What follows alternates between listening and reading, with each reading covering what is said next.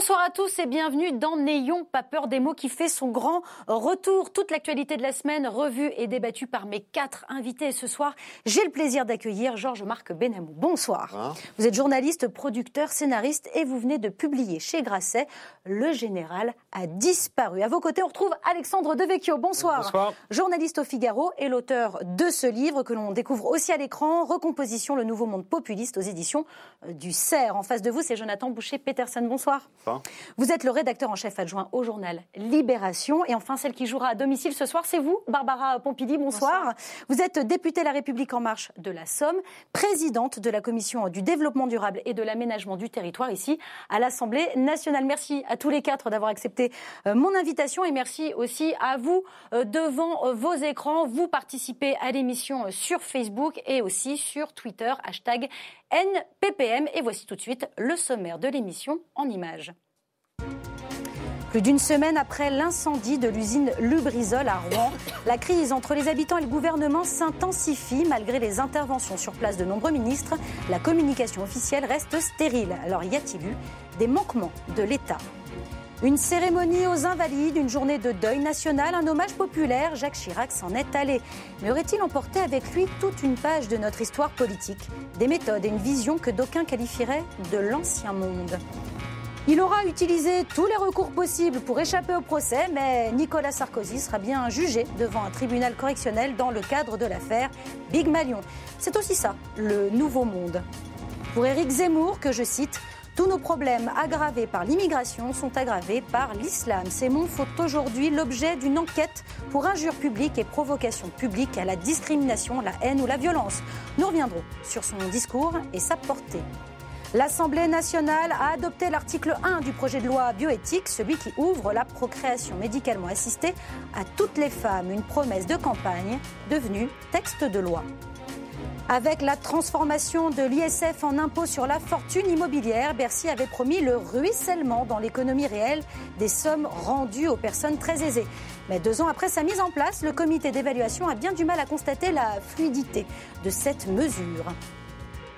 Tic-tac, tic-tac, le compte à rebours est lancé, mais à moins de 30 jours du divorce, personne, ni à Bruxelles, ni à Londres, ne saurait dire si c'est un deal, un no deal ou un nouveau report qui se profile entre l'Union européenne et le Royaume-Uni. Mais je suis sûr que mes invités auront tout de même un avis sur le sujet. On ne sait pas encore si les démocrates iront au bout euh, de la procédure de destitution du président des États-Unis, mais déjà, ils ont réussi à le mettre très, très en colère. Nous analyserons les propos de Donald Trump, plus virulents que jamais. On terminera l'émission avec les mondiaux d'athlétisme au Qatar. Des tribunes désertes, une chaleur écrasante à l'extérieur d'un stade qui, lui, a été climatisé quand la compétition vire au fiasco. Mais je vous propose de commencer l'émission avec l'incendie euh, de l'usine chimique Lubrizol à Rouen. Un panache de fumée long de 22 km, des retombées de suie sur les habitants et dans les champs, 5000 tonnes de produits dangereux en combustion, plus d'une centaine de personnes aux urgences. Mais la qualité de l'air est parfaitement respirable et l'eau est potable, assurait hier la porte-parole du gouvernement Sibeth Ndiaye. Pourtant, la liste des centaines de substances entreposées dans l'usine fait craindre le pire, une liste portée à la connaissance du public une semaine après la catastrophe. Malgré ce délai, le Premier ministre a rappelé au Sénat sa volonté de transparence. On écoute Édouard Philippe. Le gouvernement et l'État mettra tout en œuvre pour dire, pour mesurer et pour faire connaître l'ensemble des causes et des conséquences de cet incendie, de cette catastrophe industrielle dont nous souhaitons et dont nous allons veiller à ce qu'elle ne devienne pas une catastrophe sanitaire. Nous ne savons pas tout aujourd'hui, parce que les analyses sont en cours et parce qu'il va falloir les poursuivre et pendant longtemps. Nous ne savons pas tout aujourd'hui. Barbara Pompili, est-ce qu'on nous cache des choses aujourd'hui? Non, je ne crois pas, mais je crois qu'il aurait fallu dire dès le départ. Dire dès le départ ce qu'a dit le Premier ministre. On ne sait, on ne sait pas. tout. Et on ne peut C'est là l'erreur de communication, c'est de ne pas l'avoir dit tout de suite. Oui, parce que évidemment, il fallait rassurer les populations au départ. Il fallait éviter les mouvements de panique. Il fallait éviter que tout le monde s'en aille et bloque euh, tous les systèmes de secours.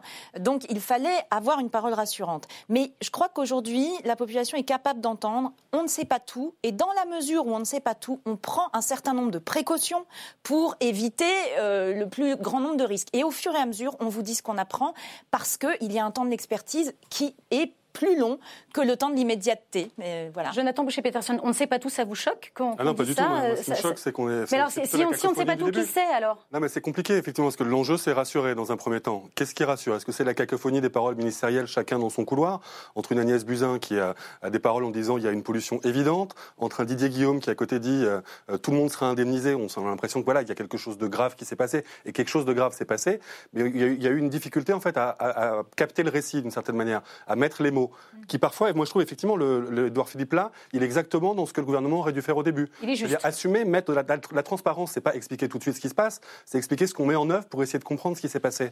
Et ça, c'est quelque chose de l'omniscience, de il faut avoir une parole définitive tout de suite, qui pour le coup se retourne contre l'exécutif dans un cas comme ça. Qu'est-ce qu'est-ce que vous retenez, vous, de, de ce qui s'est passé de cet événement? Est-ce qu'on n'aurait pas dû la, la faire, la jouer à l'anglo-saxonne, c'est-à-dire une cellule de crise, et toutes les heures, on donne des informations, comme ils Moi, savent le faire eux? Moi, j'ai l'impression qu'on. Ça, c'est le vieux monde, peut-être. On n'a pas de culture de la transparence. Moi, je me souviens, euh, il y a 20 ans, j'étais journaliste.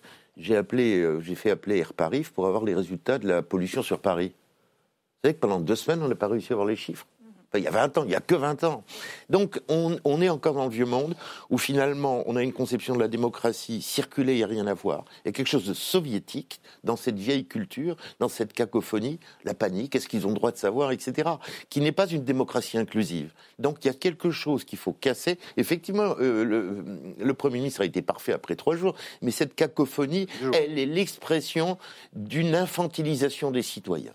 Et ça, c'est pas acceptable. Et des élus. On Et- se souvient de la scène des quand même élus. des élus qui sont élus. tenus à l'écart de la préfecture avec des, paroles, c'est pour qui vous nous prenez Oui, Simplement ils ont envoyé d'ailleurs une lettre à- à- au président de la République, à une centaine d'élus. hein. Ça ressemble à des, fi- à des films italiens. Vous savez, des comédies italiennes. Il y a dans le cinéma réaliste italien, comme ça, des, des sortes de pollution, des choses. Mais alors, le pouvoir politique ne doit, doit cacher ça au peuple. Et ça, c'est plus Je supportable. crois que c'était pas dans la volonté. Hein. C'était pas Non, dans la volonté. mais c'est la traduction Mais de c'est quand même ce qui s'est passé C'est non, pas vraiment, mais je, je crois qu'ils ont voulu au départ absolument rassurer, alors que euh, quand on se prend une pluie noire sur la figure, on peut pas être rassuré. Il y avait un, un décalage entre Oui. ce que les habitants sur place vivaient et le discours Et politique. surtout parce qu'on n'était pas prêt. Moi, je crois que le problème. Mais personne n'est jamais prêt à une catastrophe. Ben, on devrait. Ben on voilà. devrait. Il y a une question aujourd'hui de culture du risque dans notre pays, et ça fait très longtemps que c'est comme ça. Euh, aujourd'hui, la gestion du risque existe. hein. Il y a des plans euh, de prévention des risques technologiques, etc., etc.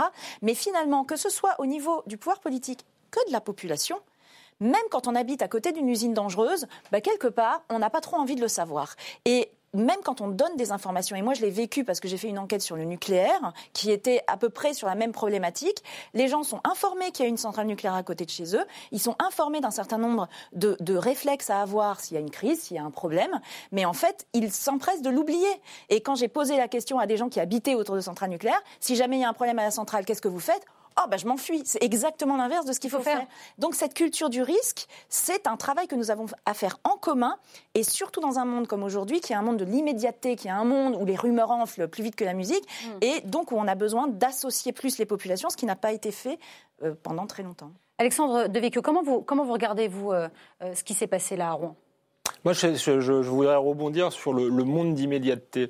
Euh, c'est vrai qu'on a beaucoup dit ah c'est encore les fake news, euh, les- on ne maîtrise plus rien, les réseaux sociaux, les théories du complot, etc. Certes, il y a peut-être eu des réactions excessives qu'on peut comprendre effectivement quand on se prend une, une pluie noire dans, dans le, dans le visage. Qu'est-ce que vous Mais dites précisément? C'est-à-dire que tous- tous les habitants qui communiquaient euh, au moment même de la catastrophe, c'est moi, ça, ou le crois, lendemain? Oui, bah, ça a été beaucoup dit dans le, le commentaire au départ, avant qu'on sache que le, euh, que le que gouvernement ne disait pas la- tout, etc. On a quand même beaucoup accusé les populations de, euh, voilà, de, de- de catastrophisme. nourrir, de nourrir une forme de, de, de- de psychose.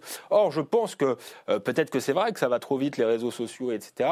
Mais d'une part, c'est une appropriation de la démocratie par les citoyens, et d'autre part, s'il y a un doute profond des citoyens, c'est peut-être aussi qu'il y a eu des, il y a des bonnes raisons. On fait comme s'il n'y avait pas eu de Tchernobyl dans ce pays, on fait comme si on n'avait pas expliqué qu'il y avait des armes de destruction massive en Irak, etc., etc. Donc je crois que ce qui est intéressant dans cette crise, c'est encore une fois euh, une crise qui révèle la fracture entre les élites euh, et, et le peuple. Et là, il va falloir euh, trouver des solutions à long terme. Et je pense qu'elle vient pas simplement des nouveaux, nouveaux outils de, de communication. Mm. C'est quelque chose de bien plus profond que ça et qui des erreurs qui ont été commises par le passé. Jonathan Peterson. sur les réseaux sociaux, je pense que c'est pas la culture de la démocratie, c'est la culture de l'opinion. Et c'est clairement autre chose. La démocratie, c'est autre chose. Bah, de vouloir être informé, de, de, de dire dire là, là, il y a quelque chose. De vouloir donner son avis bien avant d'être informé. De dire là, il y a quelque chose qui cloche, euh, c'est aussi personne une réappropriation. Aux populations, je ne sais pas où vous avez vu ça, mais personne n'a reproché aux populations d'être inquiètes, voire d'en faire trop, voire de ne pas être au clair.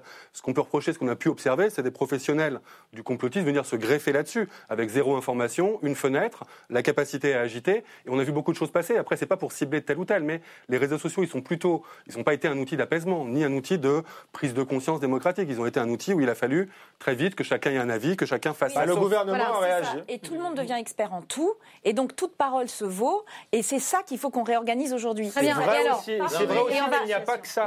et on va avancer aussi sur l'histoire. Dites. Une parole politique disons, maîtrisée, plus mm. contemporaine, plus cadrée, plus immédiate, plus dans une modestie et dans une transparence, les gens ne se seraient pas engouffrés dans ces endroits. Évidemment. Alors, alors justement, qu'est-ce qu'on qu'est-ce qu'on sait aujourd'hui, Jonathan Boucher-Peterson Est-ce que vous, par exemple, vous craignez une vraie pollution euh, massive à Rouen et il, y a deux sujets. il y avait la crise sanitaire de court terme, c'est-à-dire ce qui a explosé, est-ce que ça a répandu dans l'air, dans l'atmosphère, est-ce que ça a un impact de court terme tout de suite sur des populations? On voit que sur le nombre de personnes hospitalisées, non. En revanche, ça ne veut pas dire que se prendre des bouffées de microparticules, que même les filtres, les études n'arrivaient même pas à attraper tellement elles étaient petites, que même les spécialistes de l'usine ou les spécialistes de ces questions de produits chimiques disent le cocktail, on ne sait pas exactement formellement, parce qu'on peut identifier, de dire il y avait telle centaine, telle dizaine de produits qui sont là. Après, il y a qu'est-ce qui a brûlé, qu'est-ce qui s'est mélangé, et pour le coup, là, on est vraiment dans l'inconnu, mais pour tout le monde. Donc ça crée évidemment euh, incertitude, humilité, peur, évidemment, quand on est sur place. Et après, c'est les deux questions. C'est le sanitaire de court terme, ça a l'air d'être à peu près. Il y a eu des vomissements parce que les odeurs, parce que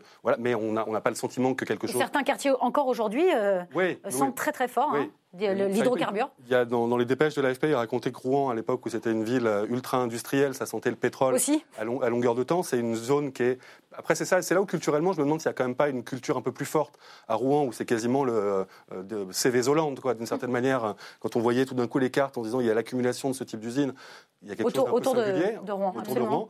Euh, après, oui, la crise. Un bassin chimique. Hein. c'est l'enjeu écologique après sur les sols, évidemment, et c'est là où Didier Guillaume est monté au créneau très vite.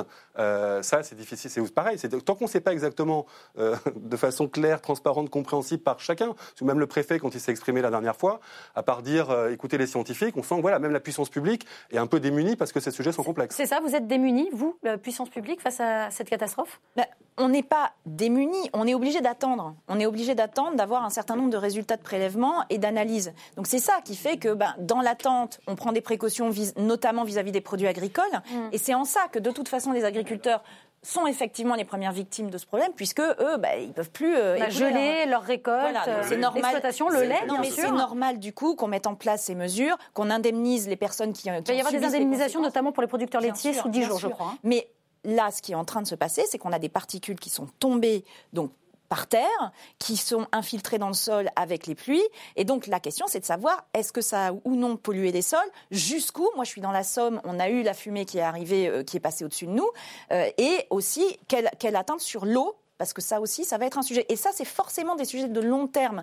Et c'est pour ça aussi qu'on a mis en place une enquête ici à l'Assemblée et une au Sénat. Au Sénat, absolument. Travailler sur toutes ces questions-là et sur les problèmes de la gestion du risque. Mission d'information à l'Assemblée et commission d'enquête euh, au Sénat. Oui, oui, oui. J'ai vu. Bah, oui, non, mais c'est vrai que c'est pas tout à fait la même chose. Euh, simplement, un, dernier mot avant de passer à la suite. Euh, est-ce que vous faites confiance, justement, Georges-Marc Benamou, au pouvoir public pour vous donner les vrais résultats, les vrais. On, sait qu'il y a des euh, manifestations à Rouen euh, pour demander d'autres experts, d'autres expertises, d'autres chiffres.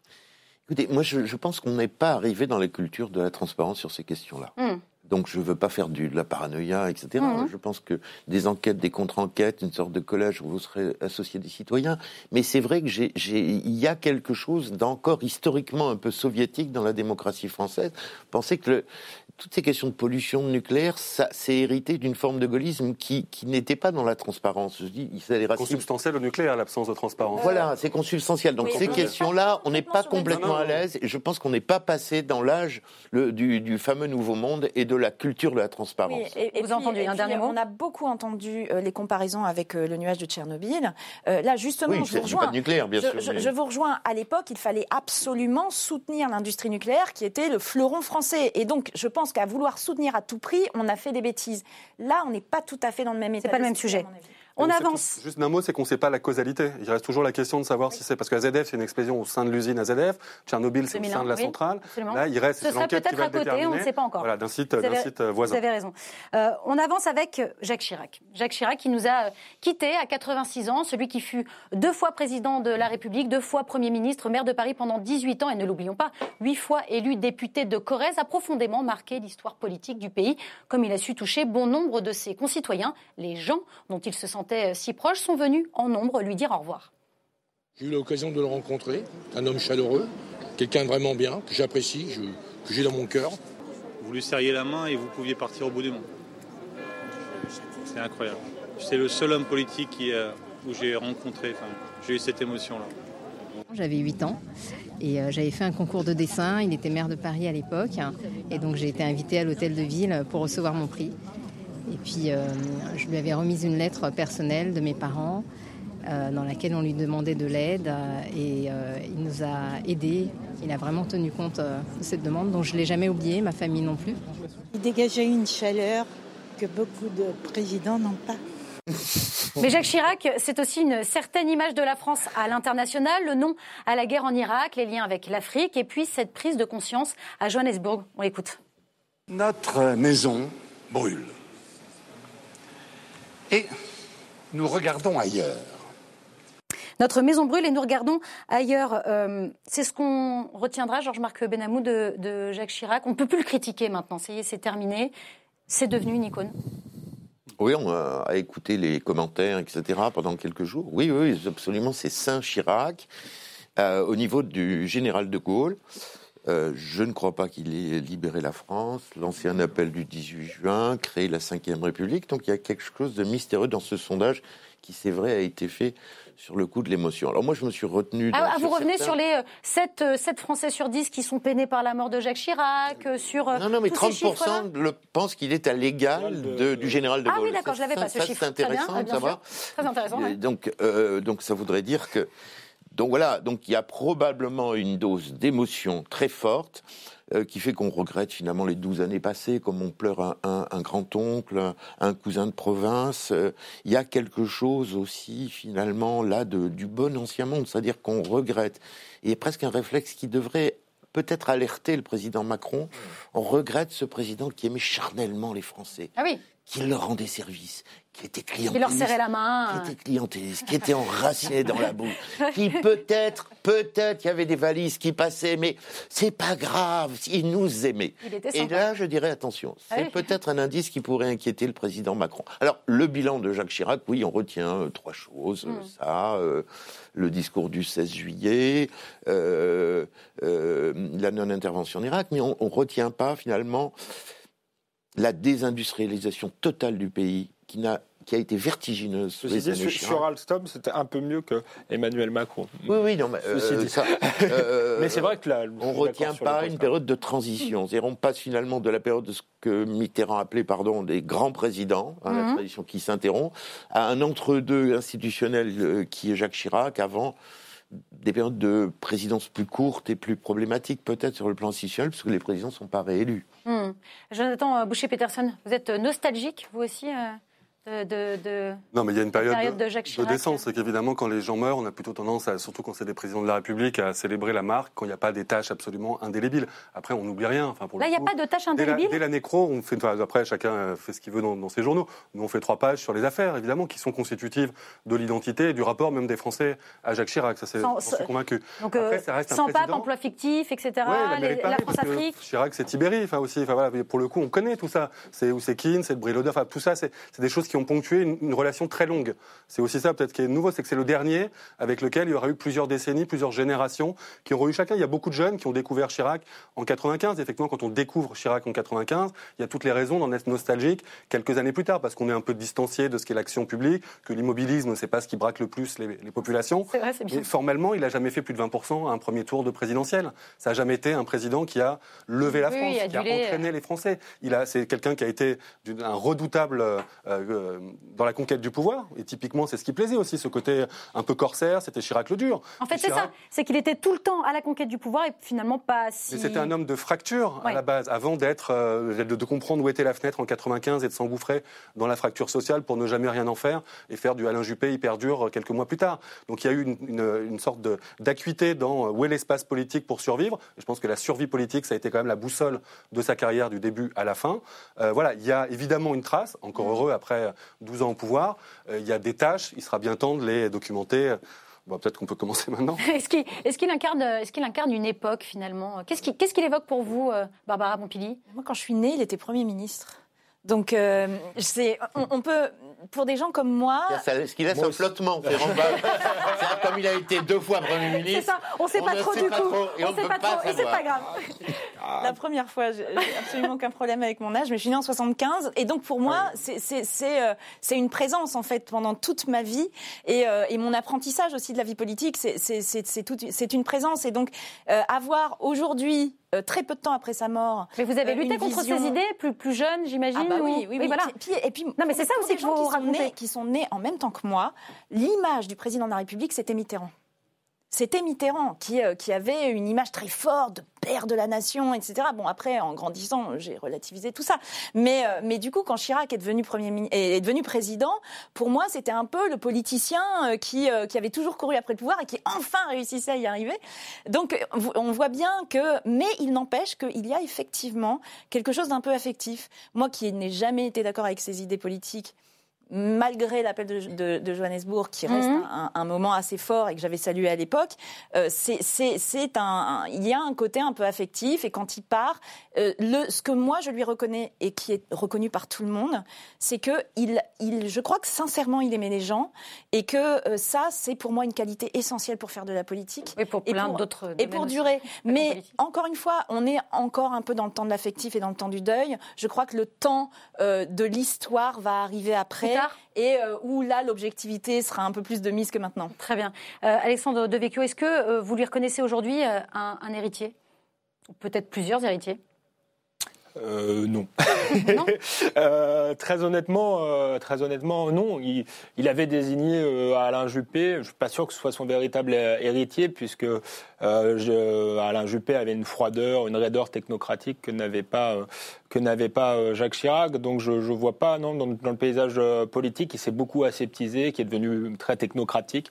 Je ne vois pas d'héritier de Jacques Chirac et je crois d'ailleurs que l'émotion est liée euh, à cela, à un monde qui était moins lisse, plus, plus franchouillard avec ce que ça a de, sympathique, plus, plus proche des gens, plus, plus incarné, tout, simplement. Donc je crois que c'est vraiment ce, vieux monde-là que les gens pleurent aujourd'hui. sur le bilan, moi je dirais qu'il y a plusieurs Jacques Chirac je suis plus amateur du, Jacques Chirac, pas de, l'appel de, Johannesburg, parce que c'est sympathique. Mais, l'appel de Cochin. de, l'appel de Cochin. Je regrette qu'il n'ait pas mis en application euh, ce qu'il. celui du, du oui à Maastricht. Je, je, regrette fortement le Chirac du oui à Maastricht et j'aime celui de la fracture sociale qui, effectivement, n'a pas nommé Philippe Séguin, hélas pour la France, Premier ministre et a préféré euh, Alain Juppé. Je suis moins sévère que d'autres sur l'immobilier. Je pense que l'une des raisons de, de l'affection pour Jacques Chirac, c'est qu'il n'a pas trop déconstruit. Euh, il n'a pas bâti, hélas, cette Europe des nations que j'aurais aimé voir, euh, cette France réconciliée euh, qu'il promettait au moment de la, fracture sociale, mais il n'a pas été trop trop loin dans la, déconstruction et les réformes libérales. Il a essayé, je, trouve qu'on est injuste avec lui, parce que en 86, il arrive au pouvoir, d'ailleurs pas du tout pour faire un programme à la Reagan et Thatcher, mais parce que les socialistes sanctionnent François Mitterrand parce qu'il a fait le tournant de la rigueur. Et il essaie de mettre une batterie de réformes libérales il est sanctionné violemment en 88. En 95, il trahit toutes ses promesses de campagne, il est seul et, ça ne marche pas. Donc il faut, faut, à un moment euh, donné que les gens qui, veulent absolument l'adaptation à la mondialisation de la France comprennent qu'ils ne pourront pas le faire contre les Français. Je crois que ça a été l'intelligence de Jacques Chirac euh, de comprendre cela et de faire de la politique avec son peuple. Soyez il a surtout eu Lionel Jospin, Premier ministre de 97 à 2002, qui a quand même pas mal coloré différemment. Et voilà, pour le coup, on voyait bien où était le centre du pouvoir, on voyait bien où se faisait la politique du pays. Donc c'est vrai que c'est ces 12 ans dans lesquels il n'a pas toujours eu la main, et quand il avait la main, effectivement, on peut s'en satisfaire. Il n'a pas trop déconstruit. Moi, mhm. j'attends d'un président qui construise. Il n'a pas construit non plus. Euh, Georges-Marc Benamou, un dernier mot. Euh, Jacques Chirac, c'est aussi euh, le bruit et l'odeur? C'est une phrase qu'on ne retiendra pas. Marrant parce que j'avais dit ça, ça m'avait marqué à l'époque. Mes copains me disaient oh, on aurait oublié tout de suite, hein, ça fait 30 ans. Non, mais je pense qu'il y a une vérité profonde. C'est au moment où, en 95, euh, Mitterrand hésite à soutenir Balladur ou Chirac dans l'année 94, ce qui le fait balancer, c'est qu'il euh, s'aperçoit que Balladur, qui, donc, considère qu'il a une statue d'homme d'État, n'aime pas le peuple. Voilà. Hum. Et ce qui est déterminant, c'est que Chirac aime les Français. Voilà, c'est ça qui a, aussi la marque des monarques alors Jacques Chirac, Jacques Chirac, il aime les Français, mais alors il y en a un qui l'aimait pas trop. Je le cite Sarkozy, faut lui marcher dessus et du pied gauche, ça porte bonheur. Et on va en parler euh, tout de suite, puisque 24 heures à peine après les obsèques euh, de l'ancien président, voilà que la droite baladurienne se retrouve dans les phares de la justice pour des affaires de financement illégal de campagnes électorales présidentielles. La Cour de cassation a définitivement confirmé le renvoi devant le tribunal correctionnel de Nicolas Sarkozy pour les dépenses excessives de sa campagne en 2012, mieux connu, mieux connu sous le nom d'affaire Big Malion. Mais la justice se penche au même moment sur le volet financier de l'affaire Karachi, dans laquelle Édouard Balladur et François Léotard sont jugés pour complicité d'abus de biens sociaux.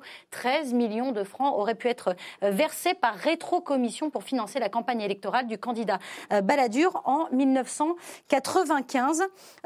Jonathan Boucher-Peterson, c'est donc ça, euh, la fin du, vieux monde. Maintenant, on entre dans une ère où l'impunité s'est terminée, où, je vous vois euh, me dire non de la tête, ce sont des affaires plutôt politiques, c'est ça? Non, mais c'est surtout que c'est le vieux monde qui a créé le parquet national financier, c'est le vieux monde qui a voté les lois sur la transparence, c'est le vieux monde qui a sanctionné Jérôme Cahuzac. Donc bon, je crois que Richard Ferrand, euh, visiblement, est un peu plus protégé que d'autres auraient pu l'être à l'époque, sans comparer les affaires. Mais je ne crois pas qu'il y ait une rupture hallucinante entre vieux et ancien monde sur ces, sur en tout cas, pas sur ces affaires-là, ouais. Quelle qu'ait pu être l'ambition originelle d'un François Bayrou. Euh, là où effectivement, ce qu'il y a de commun dans tout ça, c'est la baladurie, mais il y a deux époques. Il y a clairement l'époque où dans la trahison dont on parlait de 95, à un moment où Balladur n'a pas le parti, donc n'a pas les finances, n'a pas les clés de la bourse. En revanche, il a une position institutionnelle qui fait qu'il est quelqu'un sur la scène internationale et notamment sur les questions de ces grands contrats d'armement. Eh Chose qu'on voit de façon régulière. il y a plusieurs dossiers qui ont été documentés. Sûrement ça, c'est plus lié au vieux monde, encore que j'aimerais bien qu'on me prouve que les grands contrats d'aujourd'hui sont tellement plus propres. J'ai peur que les choses se fassent de façon plus opaque, mais que les mécaniques soient toujours les mêmes. Il y a besoin de gens pour faire l'intermédiaire.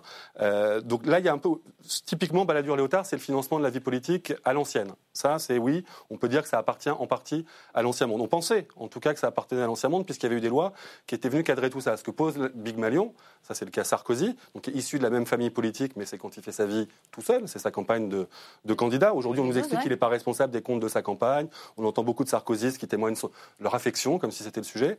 Euh, voilà, donc là, ça vient plutôt solder une campagne qui a été, en tout cas dont, les juges soupçonnent qu'elle a été financée de façon euh, originale avec des montants astronomiques. Voilà, il y a un peu deux affaires qui sont différentes, sachant que l'une et l'autre ont quand même trait à comment on fait pour financer des campagnes, ou quand on n'a pas d'argent à la base, ou quand on veut dépenser beaucoup plus que le plafond.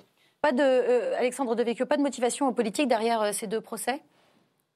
Non, je pense pas qu'en tout cas qu'il y ait le pouvoir euh, qui soit euh, derrière euh, derrière tout cela. Après, on peut se, se, poser la question de, de, de, la ténacité des juges.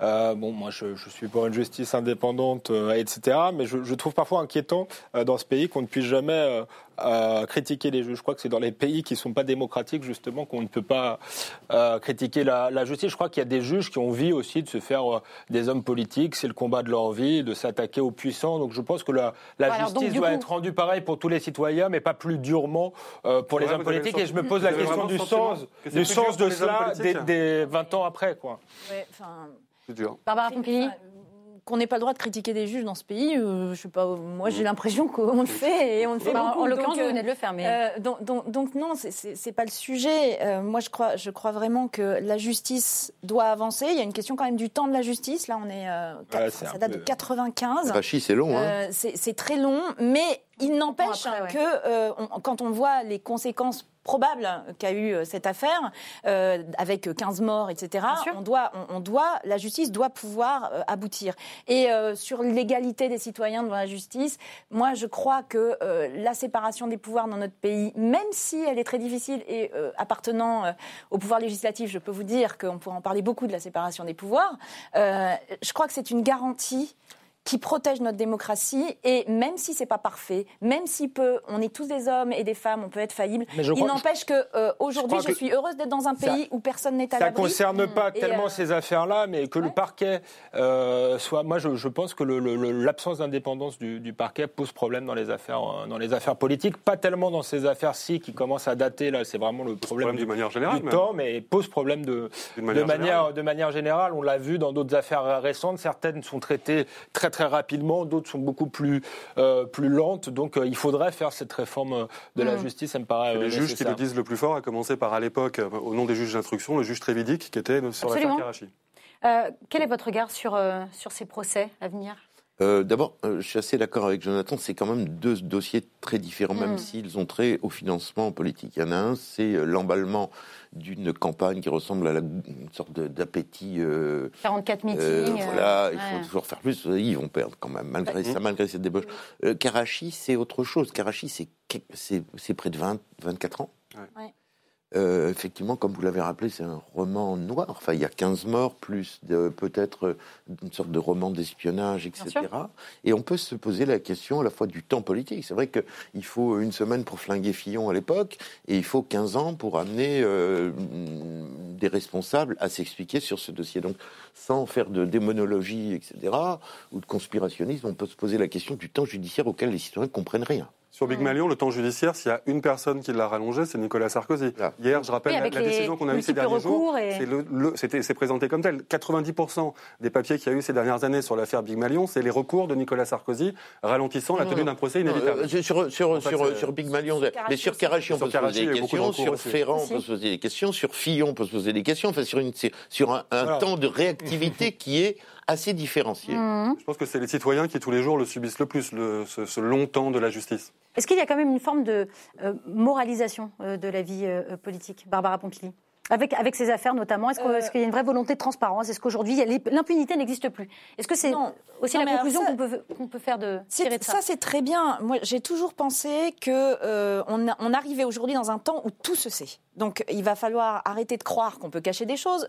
Tout finit par se savoir.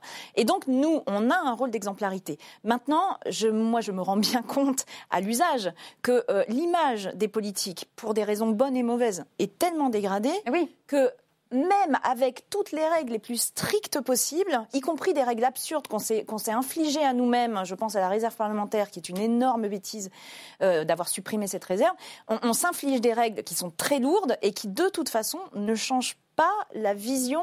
Mais euh, donc, donc je crois que le travail il doit se faire autrement. Est-ce que ce type de procès ne peut pas justement améliorer, enfin en tout cas réduire la défiance euh, des citoyens vis-à-vis des politiques? Je, ne crois pas. Moi je crois que ce qui va réduire la, défiance, c'est une meilleure connaissance du fonctionnement de notre démocratie. Aujourd'hui, personne ne sait exactement quel est le rôle d'un député. Tout le monde croit que c'est un élu local. Euh, moi, on vient encore me demander des logements dans, ma permanence de député. Donc il y a, un travail aussi de, de mieux faire connaître nos fonctionnements démocratiques et de mieux associer les gens. Euh, aujourd'hui, beaucoup de citoyens se sentent loin de la démocratie. Et donc, c'est une vraie réflexion de fond qu'on doit avoir sur comment faire en sorte qu'elle soit plus vivante et où on, réussisse à mieux associer les citoyens. Moi, j'ai pas de solution toute faite. Euh, on en essaye quelques-unes sur le terrain. Mais je crois que c'est ça qui réduira la fracture et qui permettra une meilleure confiance. Mais à côté de ça, ceux qui se servent sur la bête, à un moment, bah, il faut qu'ils payent. Euh, Georges-Marc Benamou, vous, vous voyez oui, moi je, je disais, euh, oui, pourquoi pas la moralisation, mais enfin on n'est pas euh, dans une sorte de manipulité euh, à l'italienne permanent, quoi, avec, oh, je veux dire, qui, qui tombe. Moi je pense qu'il y a quand même des règles démocratiques qui, dans cette démocratie, qui relèvent de Montesquieu, c'est-à-dire tout bêtement la séparation des pouvoirs. Donc oui, une justice indépendante, mais une justice qui n'empiète pas sur le pouvoir législatif, sur le pouvoir exécutif. C'est-à-dire que, quel que soit le jugement qu'on puisse poser sur l'affaire Fillon, les juges ont interféré dans un processus démocratique, à l'époque.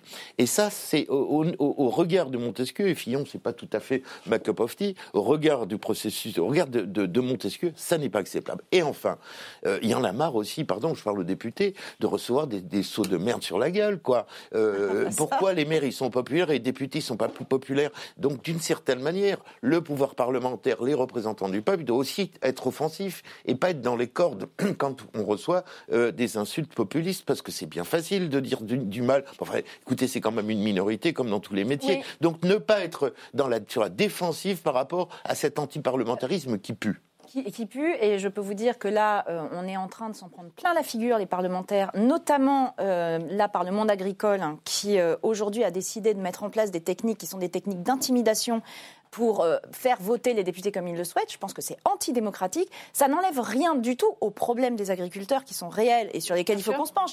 Mais sur la manière dont certains de leurs représentants agissent, on n'est plus en démocratie. Et le problème, c'est qu'aujourd'hui, il y a une frilosité aussi d'un certain nombre de personnes à défendre les représentants du peuple parce que c'est pas la mode. Sauf qu'à un moment, le jour où il y aura plus de, euh, de, de, parlement euh, en France, il y aura plus de députés en France et euh, où on sera arrivé à un autre système politique, je pense qu'il y en a qui regretteront Ah, amèrement. L'Assemblée nationale a été quand même élue avec moins de 50% de participation. Donc à un moment donné, il y a un problème de représentativité, de légitimité. Alors, on n'a qu'à supprimer. Euh, On a- à part que le plaisir de, de venir dans cette Je- salle, on n'a qu'à supprimer l'Assemblée nationale. J'ai pas, pas- dit ça, mais on peut comprendre Tous que. les corps intermédiaires sont dans la même situation. hein. Oui, Les mais ça, ça pose, ça pose une question. Ça pose une question, et je pense que un peu de démocratie directe, des, des représentants qui se met- remettent en cause aussi un petit peu, euh, ça, ça, ça ferait pas de, ça, Ça ferait pas de mal. bien de suivre un peu un député toute une semaine. Vous verriez ce que c'est que la remise en cause sur le terrain Mais tous les c'est, jours. c'est la remise en cause de- d'un modèle, d'un modèle politique qui ne passe plus, c'est tout. D'un mot, autre chose. Tout à fait. Ça, c'est autre chose. Oui, et c'est- ce que je vous disais tout à l'heure. Et, et ça- pour ce qui est de la transparence, moi, j'y suis pas, du, pas spécialement favorable, mais je- j'insiste sur cette majorité.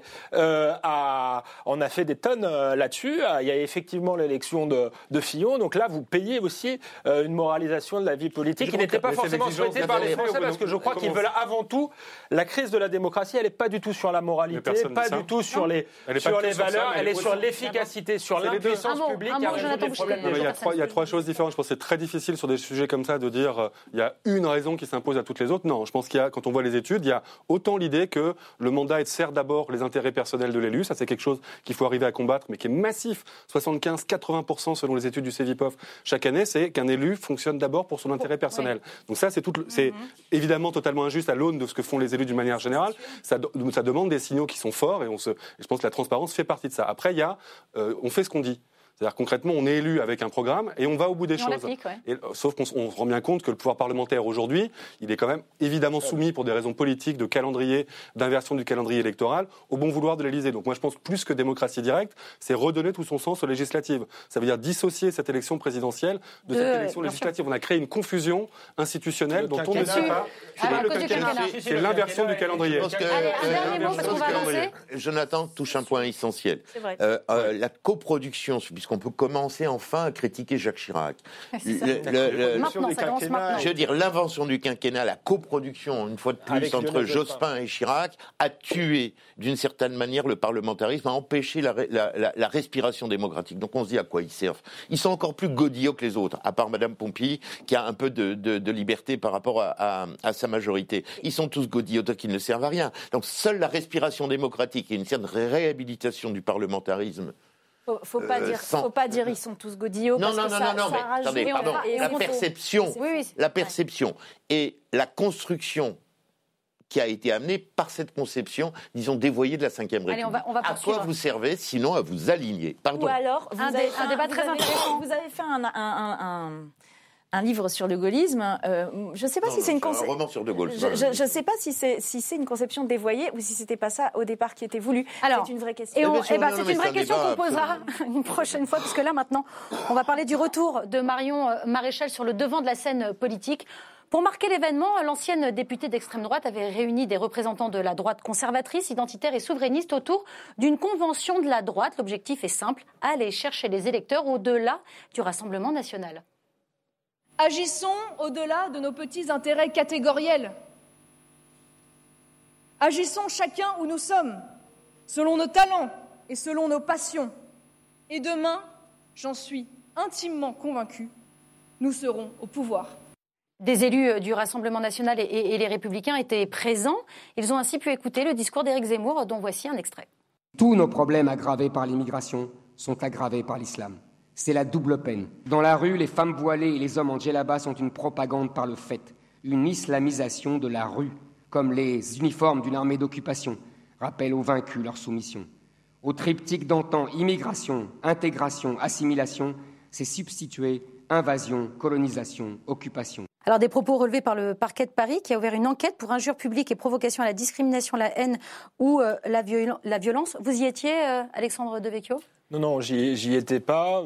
Je ne partage pas le, discours d'Éric Zemmour sur la forme, même s'il peut soulever des, questions de fond euh, intéressantes. Par contre, je crois que là, le, débat dépasse la personne d'Éric Zemmour et ses idées. C'est une question de, démocratie et de liberté d'expression, tout simplement, et de voir le parquet diligenter comme ça une, enquête contre un journaliste. Bah, moi, ça me, ça me pose question sur la démocratie. Et je, voilà, il va peut-être falloir arrêter de critiquer Victor Orban quand euh, le, parce que le parquet, c'est quand même le gouvernement. Il travaille au sein de votre journal. Il y a eu un, communiqué euh, de la Société des journalistes du Figaro. Vous l'avez signé ou pas?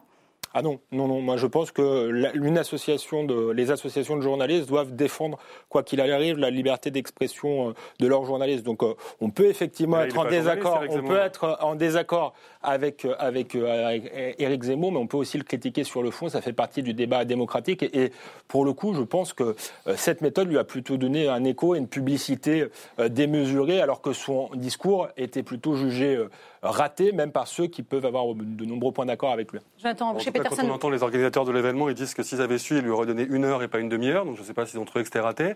L'avantage que ça a, c'est qu'on a vu euh, le gros, le gros Zemmour qui tâche euh, de façon assez patente. Euh, et c'est pas le journaliste qui s'exprime là. Alexis Brézé, qui est le patron de la, direction de la rédaction du Figaro, c'est justement ce qu'il a pointé. Il a dit que ça, c'est un propos d'estrade, d'un homme politique, d'un, de quelqu'un qui est dans autre chose que le journalisme. Et la SDJ, c'est ce qu'elle vient rappeler aussi. le journaliste, c'est pas simplement. Ça, c'était un point de. Effectivement, c'est un point que la, direction a eu en accord avec la, la SDG qui est discutable, mais ce n'est pas une raison pour vouloir lui interdire la parole. Moi, je réclame, je réclame jamais d'être en contravention avec la loi. Je ne réclame jamais de, tête, et je pense par ailleurs que les lois Pleven ont été euh, pernicieuses, etc. J'ai toujours défendu une plus grande liberté d'expression. Je pense que la meilleure façon euh, de combattre. C'est côté américain, ça. Bah, pour c'est votre côté américain finalement. Vous êtes. oui, je pense qu'elles finalement vous êtes un agent américain. Vous n'êtes pas un souverainiste français. C'est ça. Il a été Je pense qu'elles ont nourri une rente victimaire d'un certain nombre d'associations. On nourrit plutôt le ressentiment d'autre chose et une concurrence victimaire délétère. Est-ce que justement, on un de la leçon de ce week-end, quand même, c'est que bien sûr, on n'est jamais mort en politique, c'est que Zemmour a tué provisoirement Marion Maréchal Le Pen. On nous l'annonçait comme le perdreau de l'année, que le perdreau allait décoller, dépasser l'aigle marine, qui avait finalement la réunion des trois, quatre droites, enfin au moins des trois droites de René Raymond, que ça allait être formidable. Pardon, vous avez dit des gens des Républicains, il y avait quoi Un ou deux marginaux. Il y en avait quand même un bid idéologique, parce que finalement on a vu un Maurras du pauvre. C'est mm. le Maurras du pauvre. Il n'était pas, au, il pas au mieux. Enfin, mm. Victor Hugo dit toujours euh, il faut se méfier quand on est applaudi par ses ennemis. Enfin, c'est quand même ce mec qui fait l'apologie de l'hétérosexuel catholique. C'est hallucinant. Enfin, il y a quelque mm. chose de, c'est presque du Woody Allen si on avait une bonne humeur. Deuxièmement, on voit bien la vanité du projet politique. Marine Le Pen a dû sabler le champagne au samedi soir de la convention de la droite. Ça, réalité. Barbara Pompili. alors, ces, propos, ces propos, évidemment, vous choquent bah évidemment. Enfin, euh, non mais il y, a, deux choses. Enfin, d'abord, liberté d'expression. Évidemment, euh, il faut protéger la liberté d'expression, mais la liberté d'expression, c'est pas la liberté de dire tout et n'importe quoi. C'est encadrer la liberté d'expression. Elle est encadrée par la justice d'ailleurs. Par la justice, et c'est bien. On peut pas dire n'importe quoi.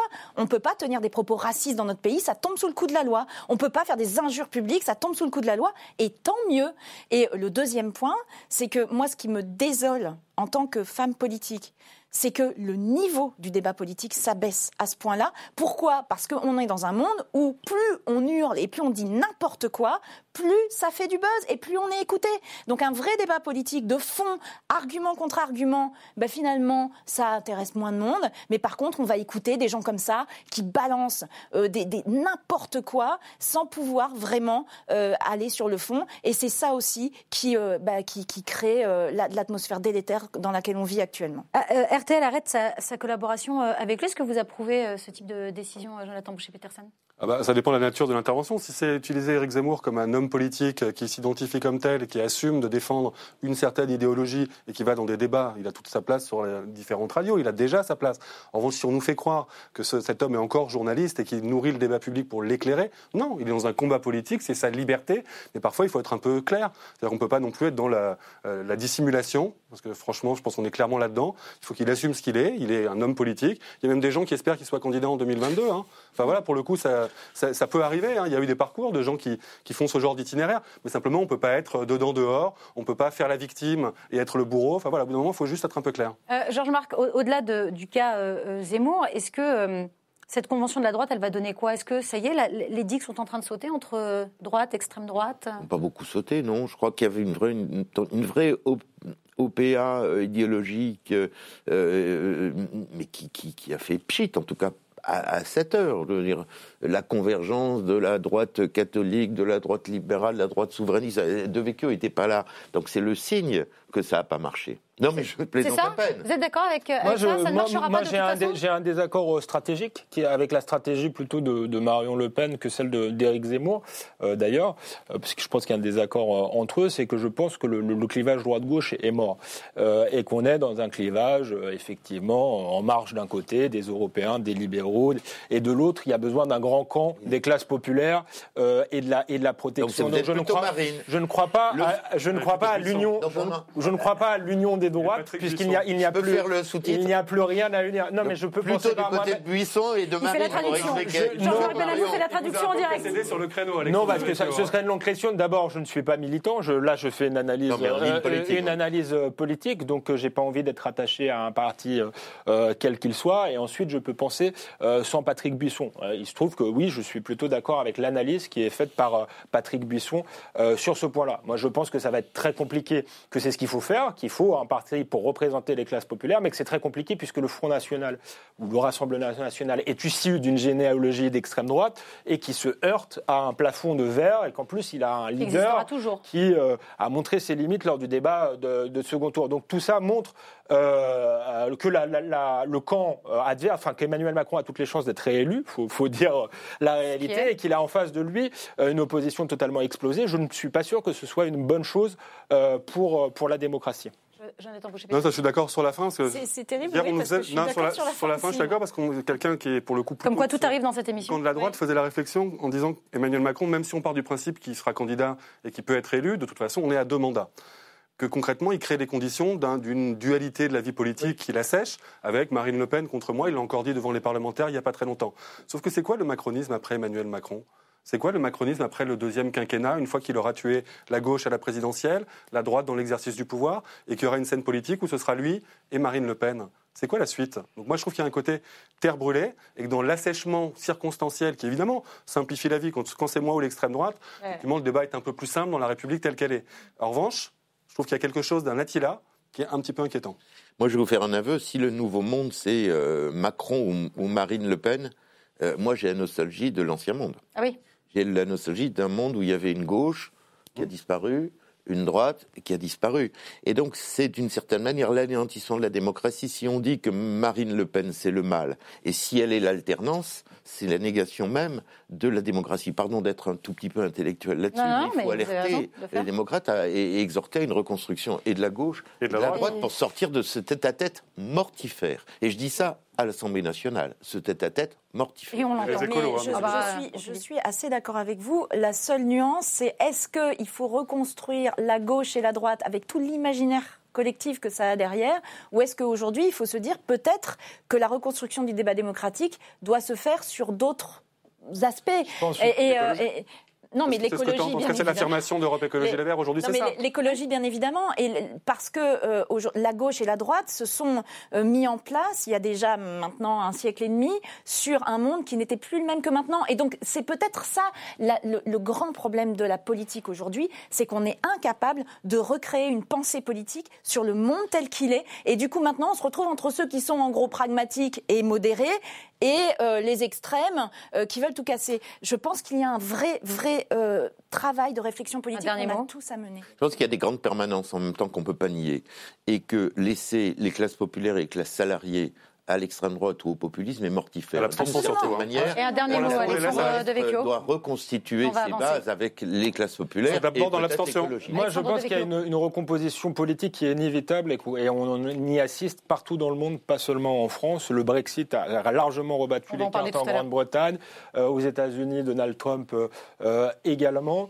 donc, je crois qu'il y a une majorité populaire qui aujourd'hui n'adhère plus au modèle globalisé qui est né des années 80 pour, pour la faire courte. Je pense effectivement, si on reste dans le camp contre camp, dans une forme de lutte des classes, effectivement, il n'y aura que des pardons et on va arriver à une forme de chaos politique. Donc il est urgent qu'il y ait une réconciliation politique entre les élites, entre guillemets, et le peuple. Mais je pense que cette réconciliation doit venir du haut et qu'il y a un certain nombre d'interrogations, d'angoisses existentielles euh, des classes populaires qui doivent être prises en compte et pas regardées avec mépris en les traitant de beaufs, de racistes. C'est mieux que ça se fasse pour l'avenir de la planète que sur le dos des immigrés. C'est un choix. Euh, on, va, avancer avec euh, l'article 1 du projet de loi euh, bioéthique qui a été adopté par les députés. Il ouvre la procréation médicalement assistée à toutes les femmes, hétéros, lesbiennes ou célibataires. Nous pourrons toutes avoir des enfants. Une forme d'égalité entre toutes les femmes, très largement saluée dans l'hémicycle. J'imagine que vous aussi, Alexandre Devecchio, vous applaudissez la, la PMA non, non, non, je n'applaudis pas, euh, pas, pas, pas, du tout. moi, je fais partie de ceux qui pensaient que derrière le, euh, le mariage pour tous, qui ne me, me, gênait pas plus que ça, et, mais ce qui me gênait, c'est que la loi de Taubira était ainsi faite qu'on allait mécaniquement vers la PMA et demain euh, vers la, la, GPA. Et voilà, si on va vers la GPA, pour moi, c'est pas un progrès de liberté, mais c'est un progrès de, de l'esclavage. Je crois à l'égalité des droits, mais je ne crois pas en l'égalité anthropologique ou biologique. Et jouer avec ça, c'est jouer au docteur Frankenstein. Et je pense qu'on va le le pays tôt ou tard avec une marchandisation de la vie et du corps qui est inquiétante euh, et qui détruit la société. Barbara Pompili. Alors d'abord, PMA, GPA, c'est pas la même chose. Donc euh, la, PMA, vous l'avez dit en fait, moi ce que, ce que j'ai toujours trouvé insupportable en tant que femme, c'est que la société décide pour moi ce que j'ai à faire. Et donc, euh, si bah, j'ai la chance d'être hétéro et d'avoir trouvé euh, un partenaire, j'ai le droit de faire des enfants. Mais si euh, je suis lesbienne ou si je n'ai pas trouvé, je, je n'ai pas le droit. Donc, la société n'a pas à me dire ce que j'ai à faire. Et aujourd'hui, une technique qui est ouverte à certaines femmes, elle doit être ouverte à toutes les femmes. Ça, c'est la question de la PMA. Sur la question de la GPA, la marchandisation du corps humain, elle existe dans le monde. Donc aujourd'hui, euh, euh, on n'est pas du tout dans le même sujet. La GPA n'est pas dans cette loi, je le rappelle. Et vous dites ça à chaque non, fois. Mais non, mais aujourd'hui, moi je, je, trouve, je trouve pas partie que du ce côté complètement hypocrite, complètement hypocrite qu'on a, qu'on a à dire, laissons les problèmes se passer ailleurs, ne les regardons pas, mais nous soyons bien vertueux chez nous. Je trouve que c'est la manière la plus hypocrite de faire. Moi, ce que je préférerais, c'est que sur la question de la GPA, encore une fois, qui n'est pas dans ce texte et où personne ne veut mettre dans le texte, qu'un jour, on ouvre les yeux, qu'on arrête d'être hypocrite et qu'on essaye de s'occuper de la marchandisation euh, qui se passe dans d'autres pays pour essayer d'éviter que ça existe. Envahir les autres pays non, non, non, mais vous savez, il y a des chartes des droits de l'homme, il y a l'ONU, il y a plein de choses à faire pour essayer d'éviter la marchandisation commençons, des, corps. Commençons déjà par l'éviter chez nous, ce serait bien. Et, et, mais encore une fois, le texte des gens qui, ont hein. fait, qui ont fait, qui ont, qui ont, qui ont eu euh, accès à la GPA, parce que là aussi, à l'étranger, donc une très grande inégalité. En gros, les riches peuvent le faire, les pauvres, évidemment, sont mis de côté. Hein. Vous parliez des classes populaires eh bien, les personnes qui ont eu accès à la GPA, moi, j'ai jamais entendu parler de marchandisation du corps, j'ai entendu parler d'amour et de gens qui veulent donner de l'amour à un enfant. Donc, un jour, vous voyez, un jour vous ayons, ce débat-là, ayons ce débat-là. Vous voyez que le débat est dans le viseur. En tout cas, c'est pas le texte du jour, mais de faire semblant euh, en se parant de sa vertu et en laissant le reste du monde aller à, volo. Georges-Marc Benamou. Ben, ben non, ben justement, je vous voyais réagir. Vous, la PMA, c'est quelque chose que vous, Moi, que vous soutenez L'ouverture de la PMA à toutes les femmes Je ne trouve pas ça illégitime, mais quand même, je dois observer que euh, vous, vous parliez d'égalité, hein, que les femmes lesbiennes, par exemple, soient, puissent avoir accès au nom de l'égalité à la PMA. Mais vous êtes forcément dans un engrenage, parce que demain, les homosexuels vont vous dire, écoutez, moi, je veux être et votre égal euh, à vous qui avez le droit de faire la PMA, donc vous êtes mécaniquement dans la GPA. Donc il y a une certaine forme d'hypocrisie dans cela. Moi, je me souviens avoir discuté au moment du, du Pax c'est au XXe siècle, 98-99. Déjeuner, euh, salle, euh, place Vendôme avec la ministre de la Justice de l'époque, Madame Guigou et son équipe. Vous disant, mais vous êtes, quand vous leur abordiez la question de pourquoi pas le mariage, l'adoption, etc., etc., mais vous êtes malade, vous êtes. je crois qu'ils se trompaient. On est dans un engrenage civilisationnel et technologique. Alors qu'est-ce que vous dites derrière ça, Georges Marguerite Comment on pourra demain éviter l'horreur absolue qui est effectivement la GPA et cette industrialisation, cette prise de contrôle par des euh, hétéros euh, friqués qui vont aller se faire fabriquer aux quatre coins de la planète des enfants bah, Ça, c'est la situation actuelle, ça. Oui, c'est exactement ce qui se passe aujourd'hui. La GPA, elle sera normalisée demain. À un moment donné, le, le, rôle de l'État, c'est aussi de, Comment on peut arrêter la GPA Parce que tout le monde est d'accord. Comment ça légaliser pour l'instant. Et pour comment Qu'est-ce qu'on répond à un homosexuel qui vous dit, vous, madame, vous avez le droit à, à la PMA et moi, j'ai pas le droit. Non, mais d'abord, d'abord, la PMA, c'est une technique, c'est une technique qui permet de porter Non, un enfant. de la, la GPA, il y a une tierce personne. Et donc, quand on met, quand il y a une tierce personne, on ne peut pas regarder les choses de la même manière. C'est pour ça que, moi, je à quelqu'un sépare qui réclame l'égalité Mais il réclame l'égalité, il ne peut pas porter un enfant, un homme. Donc, à partir de ce moment-là, Bah, la question se pose Et différemment. on pourra tout à fait légitimement dire que la nature est mal faite et qu'on réclame. cas pour les Oui, mais- hétérosexuels aujourd'hui. Vous avez remarqué que si vous avez des enfants, c'est votre femme qui les a portés. Vous auriez eu envie de les porter, vous n'auriez pas pu. Ça, c'est quelque chose qui est un peu établi. Je pense que la Bruno. rhétorique égalitaire là-dessus amènera un glissement Non, la- quasiment la- mécanique vers la La GPA. question aujourd'hui, c'est que la marchandisation des corps Rendez-vous humains, dans cinq ans. la marchandisation des corps humains est en train de qu'il y a une se faire majorité de dans la le monde. population qui est pour, Elle hein. se fait, elle se fait, Ah. Et que nous, au lieu de nous dire comment on fait pour que les corps humains ne soient pas marchandisés, on préfère dire on ne regarde pas et on ne fait rien. je dis et, pas- et- je- et- je- et je trouve que tout ça est d'une hypocrisie mais terrible. Comment, comment vous regardez euh, ce débat Non, mais je suis assez euh, d'accord. Moi, je trouve ça toujours un peu consternant quand le débat c'est PMA et que sous prétexte que euh, c'est le fantasme ou le chiffon rouge qui est agité, au bout de 45 secondes, on soit On sur la sur la GPA. Alors vrai. que pour le coup, c'est quelque chose de fondamental déjà. Non, mais après, on peut balayer les choses en disant moi, ce qui m'intéresse, c'est ce qui fait parler fort et c'est ce qui fait très bien. Moi, je pense pas que ce soit le sujet, mais c'était pas le sujet sous Hollande.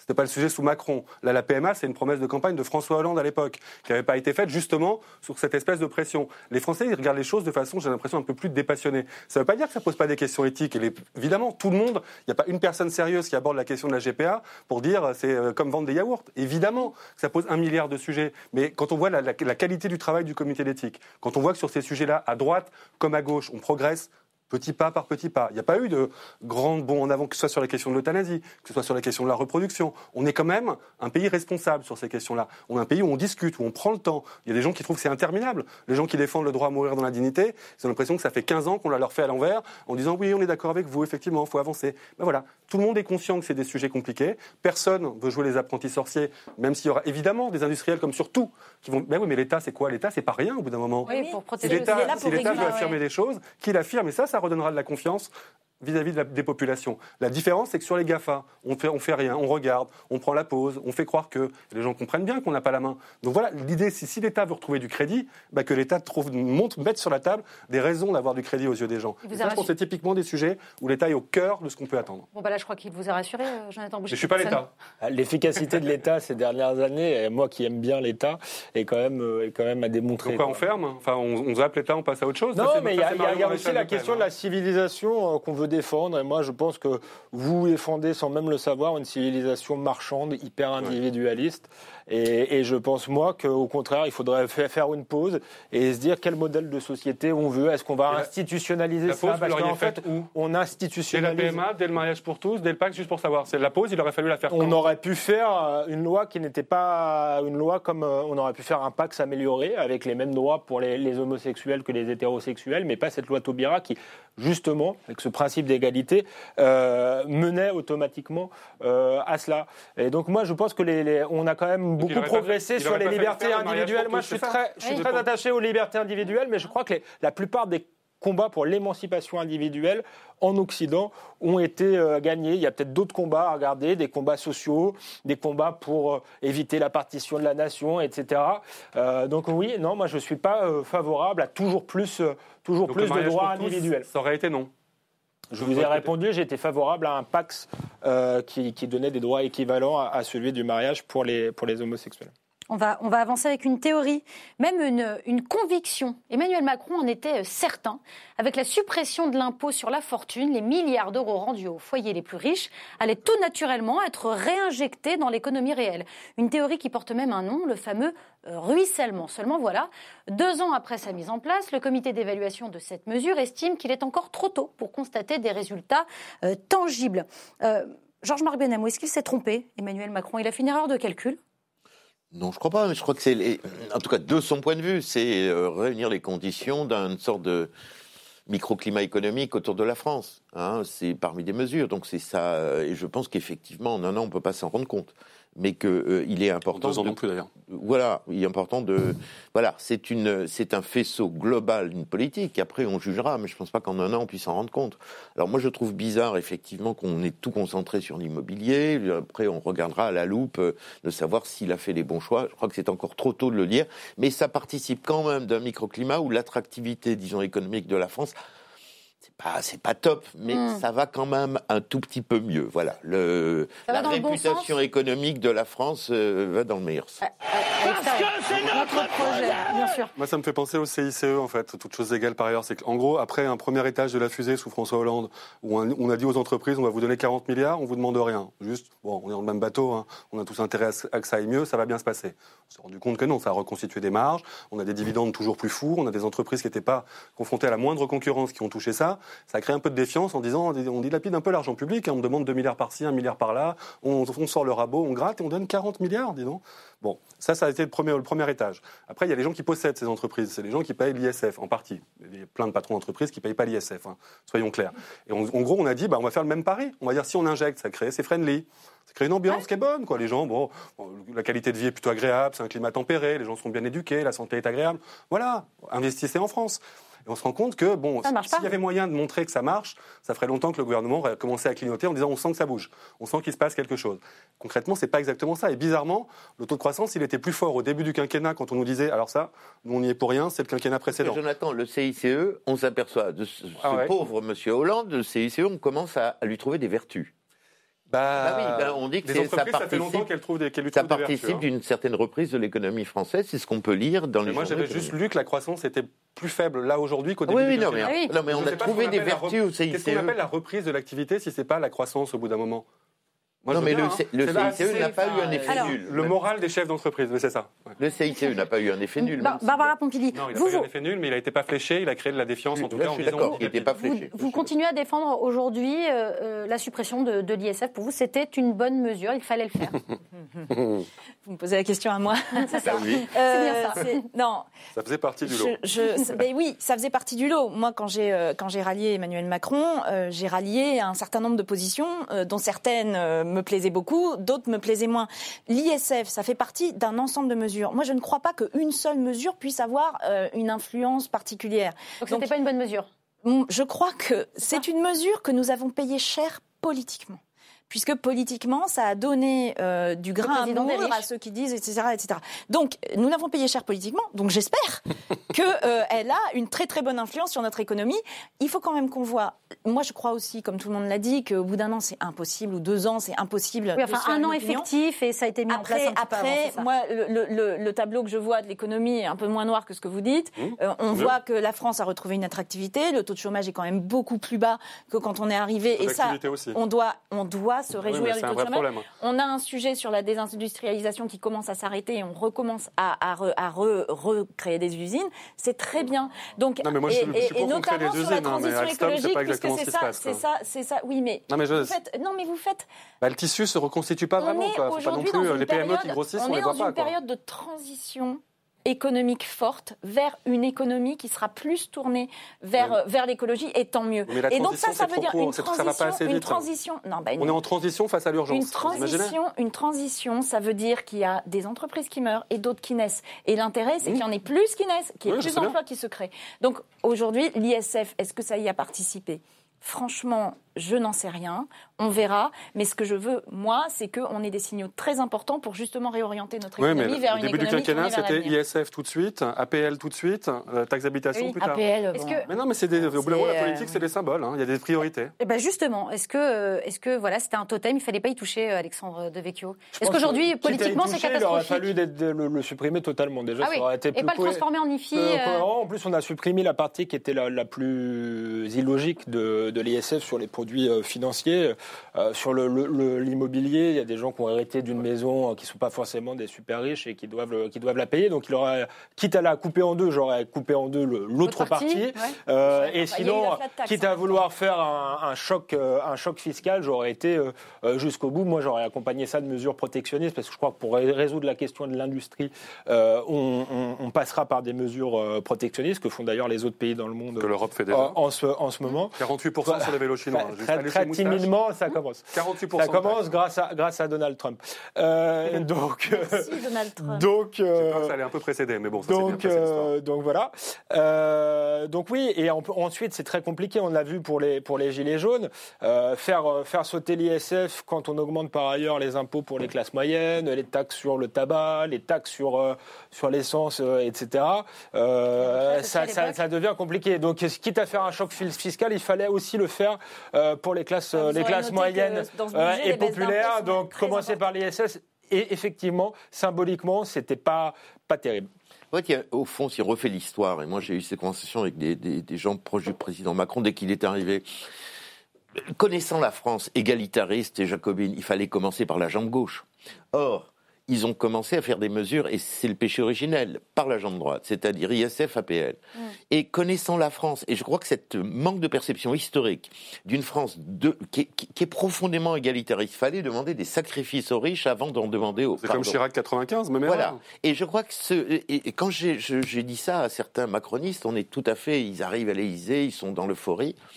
On est regardé comme un, comme un drôle de. Aujourd'hui, de ils soutiennent le pouvoir d'achat. Donc, c'est évidemment, c'est c'est quasiment la politique que les frondeurs demandaient à François Hollande. Sur le- si on regarde l'exercice budgétaire de cette fois-ci, sur le. donc, C'est vrai, c'est- c'est très ça. vrai. Et le problème, c'est qu'il faut toujours, pour tous les pouvoirs, il faut deux ans pour comprendre, Ouais. quand ils comprennent. Oui. Ah, ben, c'est vrai. Est-ce que, est-ce que, est-ce que Enfin, malgré c'est un tout, peu caricatural. Ah, bah, Bah, Euh, bah, écoutez, format. l'ISF, on peut dire que c'est les premiers actes forts. ISF, c'était prévu. Et la PL. La, la PL, la PL, PL, ça, avait été, voté 2017. dans le budget d'avant. Non, on n'était pas obligé de le ça- Ça, conserver. avait Eh été voté dans le budget d'avant et on avait dit qu'on ne ferait pas de collectif budgétaire, je vous rappelle, quand on est arrivé.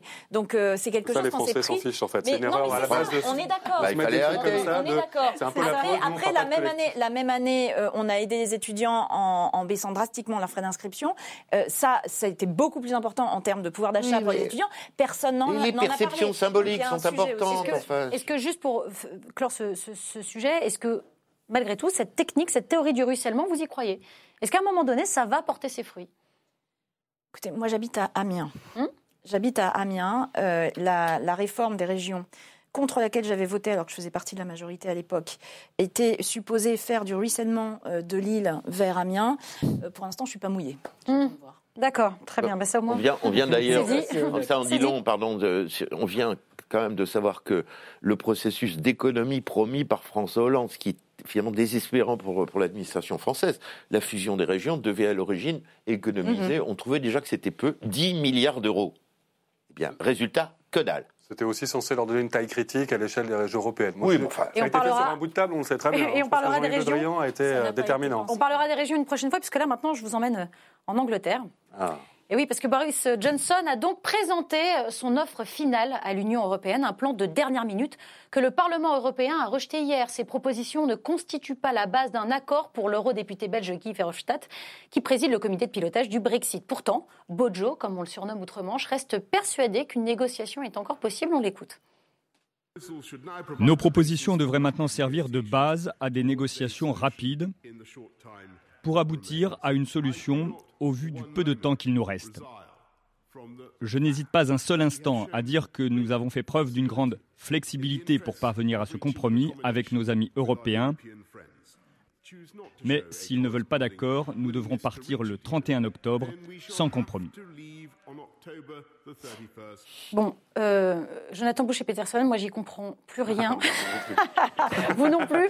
On en est où? Qu'est-ce qui va se passer? Non, mais on en est à un jeu, une po- un jeu de posture politique. C'est-à-dire que c'est très compliqué Là, on de est rentrer dans là le sur détail une de partie l'accord. poker. En gros, il a mis sur la table un accord qui est complexe, pas facile à, à comprendre, mais qui est une espèce de jeu de, de, de matrioshka, un peu d'enchevêtrement des frontières, qui satisfait évidemment pas la, la partie adverse. Son enjeu, c'est de créer les conditions pour que le 31 octobre, il ait politiquement quelque chose à jouer. Mm. Formellement, pour l'instant, institutionnellement, il s'est pris les pieds dans le tapis de façon assez forte. Euh, je sais qu'Alexandre Devecchio va aller entre la dualité de la rue et ce parlementarisme.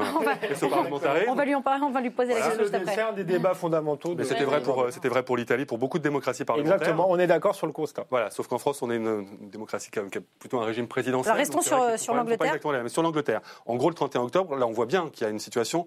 Il est sous la pression du UKIP, Mmh. du, enfin, maintenant le Brexit Party. Il est clairement en train de. C'est pour ça qu'on disait qu'il y avait des parallèles. C'est que la droite française, elle est confrontée un peu à la même chose.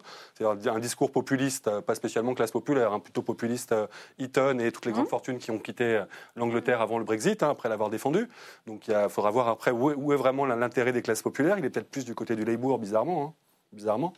Euh, on ne sait pas trop ce que veulent les bourgs, hein, cela, dit. C'est un petit peu complexe, effectivement, de comprendre. Euh, de comprendre non, voilà, c'est juste qu'il est sous cette pression populiste de dire nous, on veut sortir, Brexit, Brexit, Brexit. Il a fait campagne sur ce sujet-là, sauf qu'aujourd'hui, il faut quand même qu'il retrouve la face, d'une certaine manière. Il va y avoir des élections qui vont avoir lieu. Il faut qu'en gros, il ait mis les, actes nécessaires pour que, le UKIP, pour que le Brexit Party dise nous, on n'y va pas, on est derrière ces nouveaux Tories, ces Tories radicalisés. Mhm. Il y avait le congrès des Tories le week-end dernier, où Boris Johnson a clairement mis ça sur la table. Et aujourd'hui, on est dans ce moment de recomposition où il a perdu, en gros, il n'a plus rien à voir avec le David Cameron qui lui a offert ce Brexit sur un plateau, et il va aller toper avec Nigel Farage et les autres énergumènes de ce parti. C'est comme ça que vous regardez les choses aussi sur le, vocabulaire qui est effectivement euh, radicalisé, euh, Mais vous pensez quand même la même chose. On peut aussi respecter l'adversaire politique qui a une légitimité, une légitimité démocratique. Par ailleurs, ce Brexit a été. Je vais, je vais poser effectivement la souveraineté populaire à la démocratie parlementaire, mais ce Brexit a été voté depuis trois ans. Euh, donc il a archi la légitimité avec lui, il a la légitimité du vote Brexit pour le coup, il a la légitimité d'une élection interne et demain, très probablement, c'est ce qu'il cherche, euh, parce qu'il est courageux, parce qu'il n'a pas peur des électeurs, c'est il aura la légitimité euh, de l'élection euh, de l'élection parlementaire qui, qui, qui, va arriver. Donc, donc voilà, effectivement, il y a un conflit entre des gens qui ne veulent pas perdre la main, qui jouent systématiquement la carte des institutions. Et moi, je suis pas contre les institutions. La, la démocratie libérale, c'est un mélange de deux choses les libertés individuelles, les institutions, les contre-pouvoirs, les droits fondamentaux, mais c'est aussi la souveraineté populaire. Et depuis des années, on a tendance à faire la, démocratie sans le peuple. Il va falloir retrouver un équilibre euh, entre les deux. Et je crois que c'est ce qui explique la crise actuelle de la démocratie. Et ça se traduit effectivement par une recomposition profonde du jeu politique. Effectivement, on a des nouveaux conservateurs. Ce ne sont plus les, les, mêmes qu'avant, qui étaient peut-être trop proches euh, du Labour, qui partageaient la même, partie, la, même vision de l'Europe, la même vision de l'économie. Aujourd'hui, on a euh, deux camps qui se font face, qui sont plutôt un camp de l'ouverture de l'Union européenne, du libéralisme, encore que ce soit compliqué parce qu'effectivement la proposition du Labour est, compliquée, mais c'est peut-être les Libdem finalement qui sont le plus logiques et, et, cohérents, donc les macronistes. Donc on, arrive effectivement à cette euh, nouvelle bipolarisation qu'on retrouve effectivement euh, dans tous les pays euh, d'Europe occidentale, aux États-Unis. Mais le 31 octobre, alors il se passe quoi? Parce que du coup, il y a la loi du 6 septembre. Je pense qu'il ne se passera rien au 31 octobre, qu'on va vers de nouvelles élections, puisque personne ne, ne, veut, ne veut céder. Et je je, pense que Boris Johnson va gagner ces élections. Comment vous regardez les choses? Euh, bon, il y, a un problème technique. On disait que grosso modo, le gros problème, c'était la frontière irlandaise. Oui, bien sûr, ce fameux backstop. Il y a une solution euh, qui, qui, passe par 2025.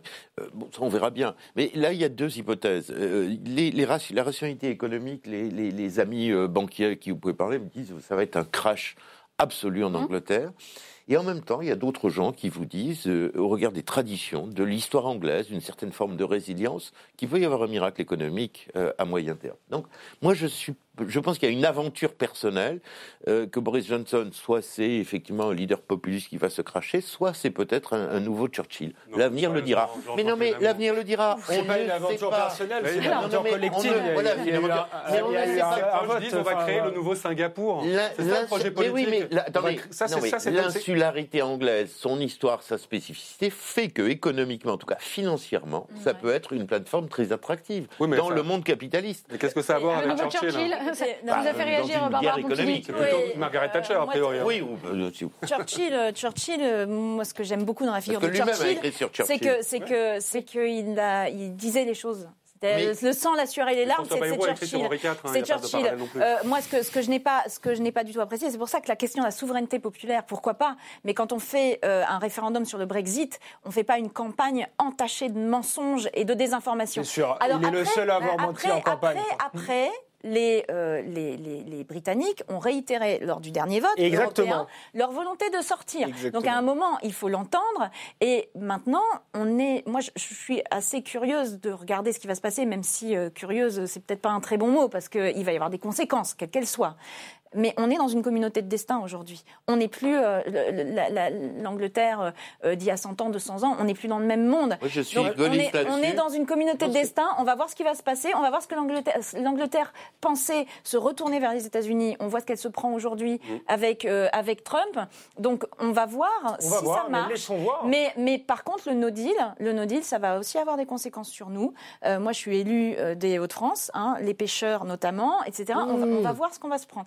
Mais je suis assez inquiète du fait que euh, j'ai quand même le sentiment que euh, l'intérêt général, que ce soit là-bas, que ce soit ici, a été pris en otage par euh, des postures politiciennes. Et, et- et je par David. Cameron. Bah, écoutez, Mais- on, on va voir. Mais vous dites, Barbara Pompili, euh, euh, ils l'ont redit même après avec les élections européennes, qu'ils ils veulent partir, donc on les laisse partir. Ça veut dire quoi? Ça veut dire qu'on les retient?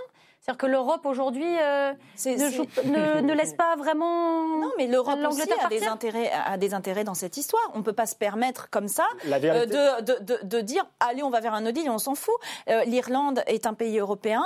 On est forcément concerné par ce qui se passe avec l'Irlande. Et quand on voit la difficulté qu'on a eue euh, collectivement à trouver un processus de paix qui tienne en Irlande, c'est normal qu'on ne, on ne balaye pas ça d'un revers Ouais, moi, je crois que l'Europe craint Euh, pas on- du tout que ça se passe mal. Elle, est- croit que ça se pa- elle craint que ça se passe bien et que ça crée un effet domino. Parce qu'à partir du moment où l'Angleterre sort de l'Union européenne et que ça se passe Non, bien, ça, regardons les résultats Ah ouais. économiques de l'autre côté le- de l'Atlantique. Il y a une crainte.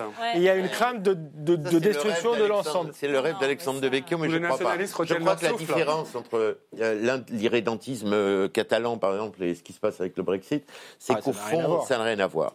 Je Ah, pense qu'on s'est hein. toujours posé la question du destin de l'Angleterre. Est-ce qu'elle est dans l'Europe ou hors de l'Europe? De Gaulle pensait qu'elle devait être hors de l'Europe. Pompidou voulait l'intégrer. Et peut-être que le destin, c'est cet entre-deux, insulaire, euh, qui est son destin historique. On peut se poser la question de savoir vraiment si sa place était en Europe. Je vous rappelle qu'il y a l'Écosse. enfin, Oui, non, mais ça pose, c'est euh, pas sans poser de ouais, problème. Écosse, Irlande, etc., bien sûr. Allez, on part maintenant aux États-Unis, plus précisément à Washington. Mercredi dernier, Donald Trump recevait le président finlandais.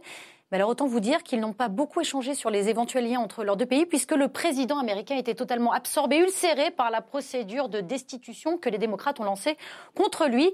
Il a d'ailleurs profité de la conférence de presse pour partager son aigreur. Ce sont les démocrates qui ne font rien, ils ne font aucun travail. Tout ce qu'ils veulent, c'est essayer de gagner les élections de 2020. Alors ils inventent cette histoire de destitution absurde. Et tout le monde le sait. Alors Alexandre de Vecchio, on a l'impression que pour la première fois depuis le début de son, son mandat, euh, cette histoire, elle, elle prend. Euh, quelles seront pour vous les conséquences politiques de cette affaire? Ah, il peut y avoir deux conséquences politiques. Je pense que la plus probable, c'est que l'impeachment euh, échoue euh, et que Donald Trump... en Comme il a sorte- toujours échoué euh, Comme il a toujours échoué et que Donald Trump en, en- en sorte grandement ren- renforcé.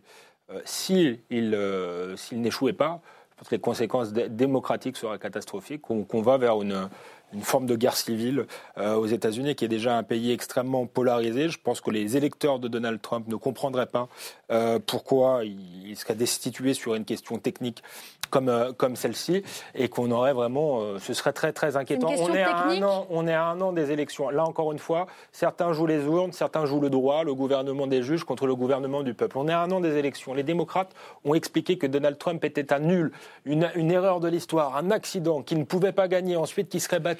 On est à un an des élections, que le débat ait lieu sur le terrain démocratique. Et je crois que cette procédure d'impeachment montre surtout la faiblesse du Parti démocrate qui ne se sent pas aujourd'hui capable de gagner dans les urnes. Donc ça vous choque pas qu'il puisse demander euh, au président ukrainien de l'aider à faire tomber le fils de euh, Joe Biden? Enfin, je veux dire, je sais pas, il y a pas de, pour vous, il n'y a pas de souci à Bah, faire. je, euh, je pense qu'on va avoir aussi, voilà. je pense Non, mais- qu'on va avoir aussi des surprises dans cette affaire sur les casseroles de Joe Biden qui vont, euh, qui vont, qui Ouais, vont peut-être. sans doute être réservées. Mais il y a un certain avez- nombre. Parce qu'il parlait de la Chine aussi aujourd'hui. Il y a un certain nombre d'enquêtes. Fake news, mais allez-y. Mais, mais, mais, mais donc, euh, donc on va voir, il va y avoir une enquête, ça va mettre au jour. Non, c'est pas une fake news. Je pense qu'il va y avoir des informations. Qu'est-ce que vous savez Non, mais Joe Biden vous est accusé d'un certain nombre Par de, choses. Par qui? Par, euh, Par par, la, par Par justice, quelle justice notamment. Aucune euh, justice. Par, par les médias, qui ne sont pas spécialement des médias, des médias pro-Trump, etc. Non, ça ne me, ça, ça ne me choque pas. Euh, spécialement, on connaît Donald Trump, on connaît ses phrases lors d'une discussion téléphonique. Il dit en, en fait, euh, est-ce que vous pourriez faire la lumière là-dessus? Je pense que c'est incompréhensible pour, euh, pour l'opinion. D'ailleurs, c'est la ligne de défense de Donald Trump. Je vais à un impeachment pour ça. Est-ce que c'est une blague Et je pense que ce serait une ligne de défense très Mais efficace. je pense alors, je- je pense que c'est une ligne de défense euh, efficace parce qu'effectivement là les 90 tweets par jour, l'idée d'écraser. Mais ce On a intéressant, 800 au mois de c'est ce septembre. qui se passe chez 800 Fox tweets. News en ce moment parce que 90% des électeurs de Trump n'ont pas 50 milliards de sources sources d'information. Ils ne regardent pas MSNBC, ils ne regardent pas CNN, ils regardent essentiellement Fox News et un certain nombre de chaînes YouTube. Sur Fox News, il y a le débat qui est posé aujourd'hui en disant comment on traite ça. Est-ce qu'on continue à faire comme si ça n'existait pas Est-ce qu'on fait de la propagande pro-Trump tout simplement? Et il y a un certain nombre de journalistes, j'ai pas les noms en tête, mais j'ai lu un papier très intéressant là-dessus, des figures journalistiques de Fox News, pas euh, l'espèce le, de, de, forum euh, euh, trumpiste euh, avec des gens plus ou moins barjots qui viennent parler à l'antenne, des gens sérieux mais des gens barjots, les journalistes de Fox News. Et on sent que ça bouge. Mais en réalité, vous, Fox News n'a jamais été une, chaîne pro-Trump. Pendant la campagne, d'ailleurs, il avait zappé un débat là-bas. 100% ils sont des électeurs de Trump ils sont en désaccord complet sur le plan économique avec Trump. Chose, ça. sont des néoconservateurs à l'ancienne. Donc, mais alors, donc présenter Fox News comme l'organe de Donald Trump qui tout d'un coup... Quelle est la chaîne Quelle est la chaîne pro-Trump Ça, c'est une bonne question. Hein ça pose une autre question. Mais, mais on posera une autre fois. On va rester sur la procédure de Juste un mot sur la procédure pour dire les choses simplement. Il y a une conversation. Déjà, Donald Trump, c'est le premier président de l'histoire à faire des tête-à-tête avec des chefs d'État étrangers, sans traduction, sans conseiller, sans la moindre personne présente, sans trace écrite. Et eh oui. Je rappelle qu'un président de la République, euh, qu'un président des États-Unis ne s'appartient plus.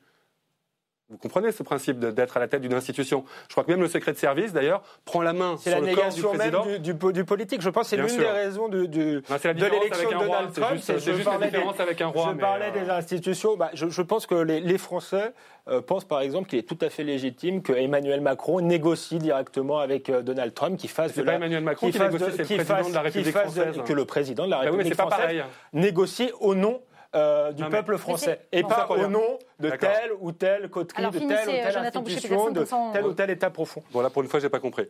Euh, mais simplement pour dire, en gros, il est en conversation avec le, président ukrainien et il lui dit il y a 400 millions d'aides là qui doivent arriver. 400 millions. Bon, là, elles, elles ont été gelées. voilà, elles ont été gelées trois jours avant. Allez, allez enquêter sur celui qui, qui a priori a l'air de s'imposer comme mon futur rival, non pas pour l'intérêt des États-Unis, pour mon intérêt personnel de moi, Donald Trump, à pouvoir être réélu. Ça, ça choque aux États-Unis. Hein. Ça choque pas l'électorat de Trump aujourd'hui. 92% continuent à penser que les pinch points, c'est n'importe quoi. Mais quand on voit quand même un certain nombre de personnes, on sent que l'évolution. Voilà, c'est beaucoup plus crédible que les fois précédentes. Après, moi, je pense pas comme Alexandre Devecchio qu'on vote une fois et après rendez-vous la fois suivante et entre-temps, faites ce que vous voulez. La volonté du peuple est supérieure à tout le reste. Ça, je pense que ça s'appelle la barbarie. Mais que dans des cas où, pour le coup, la loi s'impose à tous, même au président, qu'il rende des comptes, c'est légitime. Georges-Marc Benamou, comment vous regardez euh, cette histoire? Oui, qui rendent des comptes, euh, ça me paraît tout à fait euh, normal et élémentaire. Cela aller euh, jusqu'à une procédure de. bah, c'est le jeu politique qu'il tente. Moi, je suis pas sûr que ça, que ça aboutisse. Que ça aboutisse D'ailleurs, si j'étais américain, je serais très embêté parce que finalement, le Parti démocrate est devenu une caricature gauchiste aujourd'hui. C'est-à-dire que les grandes traditions, Clinton, etc., c'est-à-dire qu'il le, parti s'est déporté sur, sur la gauche. Nancy Pelosi n'était pas tout à fait convaincu d'ailleurs par Pelosi, cette procédure. c'est de l'establishment très riche, etc., mais il y a mmh. une sorte de, de, de si je puis dire, du Parti veulent choper Trump, il faut qu'ils aillent sur cet électorat. Euh, hein. oui, je suis pas sûr. Et une, Trump est devenu une caricature de populiste, pardon, de mm. utiliser ce gros mot, euh, etc. Donc, moi, je serais, j'irais peut-être à la pêche si j'étais américain. Pour avoir Mike Pence en plus. Euh, comment vous regardez ce qui se passe aux États-Unis Ça vous embête bah, pendant ce temps-là, notre maison brûle et on regarde ailleurs. Ah oui, oui, pour vous, c'est pas un sujet. Euh... Si, je, suis, je suis absolument atterrée et euh, parce que parce qu'effectivement, ce débat politique-là, la, qualité du débat politique aux États-Unis, on la retrouve ailleurs dans le monde, dans un monde qui est en train de changer, où les responsables politiques devraient être responsables. Et euh, ce que vous dites tout à l'heure sur le fait qu'on ne s'appartient pas quand on est président de, du pays le plus euh, polluant, pollueur du monde. Euh, on a une responsabilité entière vis-à-vis de la planète et vis-à-vis de nos enfants. Et je, suis désolée, mais pour moi, c'est enfin, l'origine de mon engagement politique. Et euh, je, je suis atterrée parce qu'impuissante face à un débat politique qui euh, se détourne complètement de cette question-là. Au contraire, c'est le repli sur soi, c'est America First, c'est euh, le monde autour. Bah, c'est marrant, ça ressemble à d'autres débats qu'on a eus. On se fout de ce qui se passe autour. Il n'y a que nous qui nous intéressons. Et je pense que c'est ça qui, qui, mène à notre perte collective. Et, et, voilà, donc je, je oui, pays comme il pour, moi, affaires, pour moi, euh, c'est de la péripétie politicienne. voilà, c'est sur des choses graves, hein, mais c'est de la péripétie politicienne face à, la réalité de, de, de, de, la catastrophe vers laquelle on se met semaines si on continue comme ça. Eh bien, on parlait, voilà, on parlait, euh, on parlait des, d'écologie. À l'instant, vous en parliez, Barbara Pompili. Alors, un tout dernier mot, puisqu'il nous reste très peu de temps, euh, juste pour parler des championnats du monde euh, d'athlétisme organisés au Qatar. Une aberration hein, pour de nombreux participants et observateurs. Une chaleur insupportable pour les sportifs professionnels. Notre champion du monde sur 50 km marche, Johan Diniz, a dû abandonner. Il explique pourquoi. Je suis rincé, je suis out, je suis out au bout de 16 km. Donc, euh, donc ouais, bah écoute, euh, ces climats sont peut-être pas faits pour moi. Barbara Pompili, je vous vois ouais, atterré par, euh, par ce, qui se passe là-bas. Je pense que là, on est dans la caricature de, du sport spectacle et du sport fric, et où on a décidé, pour des raisons qui seront certainement explicités plus tard, euh, de, de, de, choisir un endroit où la culture sportive n'existe pas, où le climat n'est pas du tout adapté, mhm. et où en plus, euh, dans, justement, enfin, dans, dans, le monde que je suis en train de vous décrire, on, on donne comme exemple toutes les, tout ce qu'il ne faut, pas faire sur l'écologie. C'est votre regard aussi quand même que c'est une opération politique.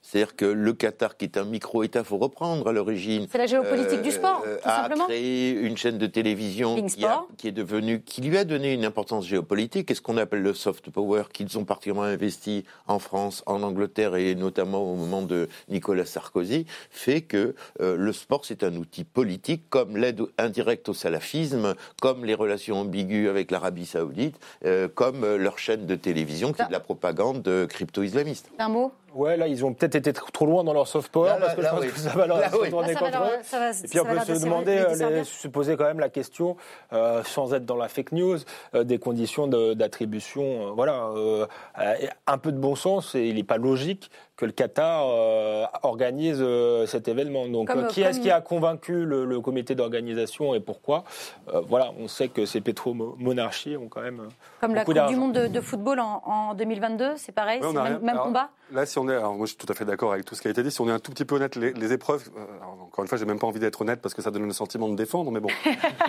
Et pourtant, si on va quand même essayer d'être honnête sur ce plateau. il y a eu des belles choses à les athlètes, parce que les athlètes, ils sont là-bas, ils n'ont rien demandé. Il y a eu des très belles choses. Il y a eu 400 mètres hier soir avec un temps canon d'une jeune. Quentin Bigot, Pascal Martineau Lagarde aussi. Médaille de bronze en 110 mètres, voilà, c'était très beau aussi.